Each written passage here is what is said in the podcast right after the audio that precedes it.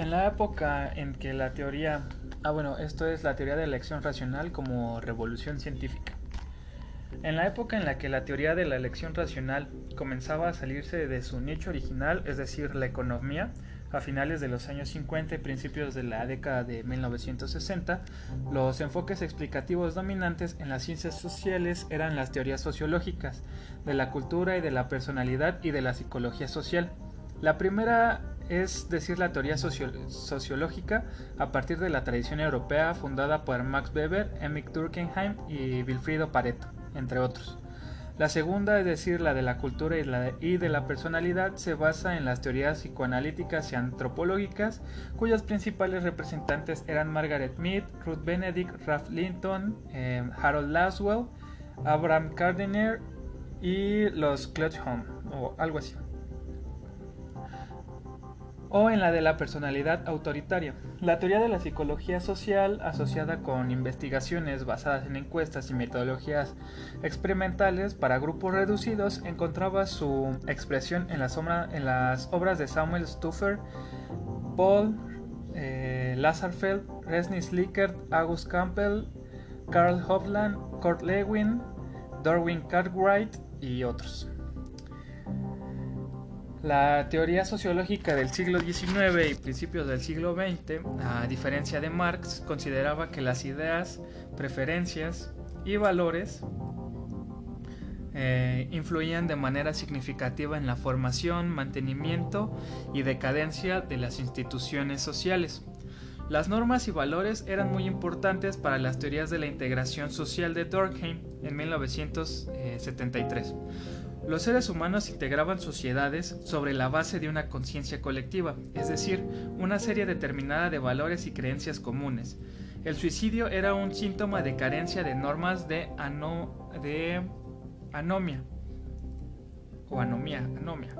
Weber en 1930 ubicó los orígenes del capitalismo en el, ascetismo de las sectas protestantes.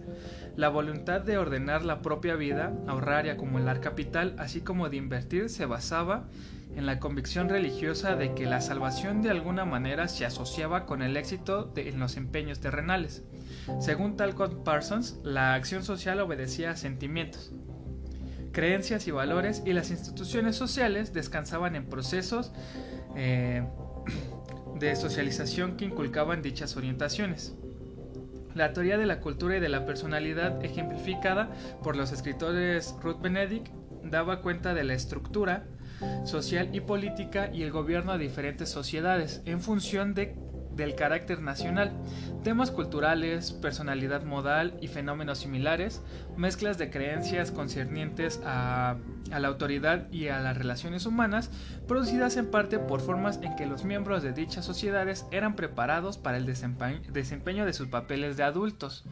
Y la teoría de la psicología social trataba a las actitudes y creencias como importantes variables explicativas en el comportamiento electoral la moral de los soldados, la respuesta a la propaganda, las actitudes prejuiciosas, etcétera, etcétera. Durante la década de 1950 y 1960, los aspectos mental, moral y de actitud formaban parte medular del discurso de las ciencias sociales. Se suponía que en este mundo mental y moral no era solo reflexivo, sino también bastante complejo, dinámico y generativo. Un postulado central de esta bibliografía era, la, era que las actitudes y valores variaban notoriamente entre las naciones y los procesos históricos y que poseían un apreciable poder explicativo. La, bibliografía de las elecciones racionales ah, eludió semejantes complejidades. Para los economistas, su tradición intelectual cumplía una función homogénea de servicio basada en intereses materiales. Para la generación de politólogos que adoptaron el enfoque de la elección racional en la década de los 60 a los 70, hubo un giro deliberado hacia la economía y un alejamiento de las, más, de las demás ciencias sociales.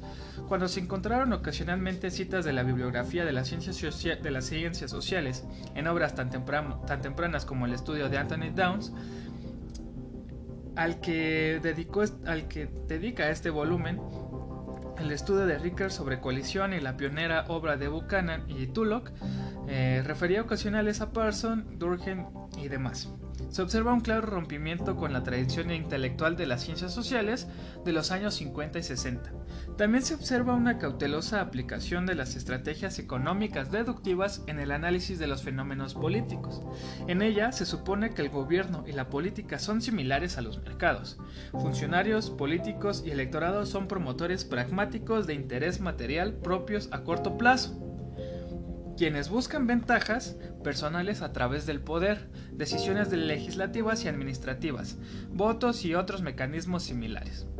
Partiendo de esto, los pioneros de este enfoque pronto demostraron su validez parsimoniosa en la explicación de ciertos aspectos de los sistemas eh, de partidos, arreglados constitucionales y coaliciones políticas.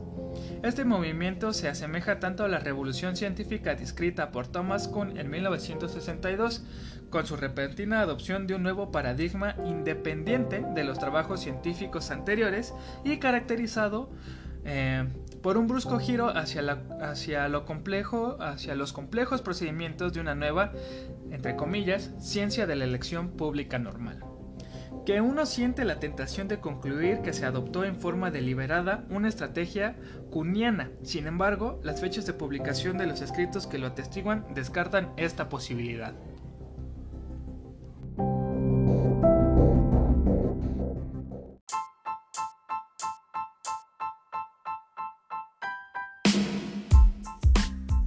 Este es otro fragmento del libro Disciplinas Segmentadas del capítulo 4. Como les mencionaba, es eh, el, apartado se llama La teoría de la elección racional como revolución científica. Solo que eh, le di otra narrativa en cuanto al, tono de voz y la modulación.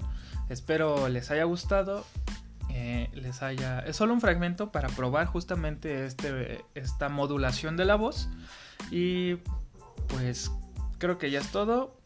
Y el libro es de Almond, es el, mismo que de la lectura pasada. Entonces, pues ya, nos vemos.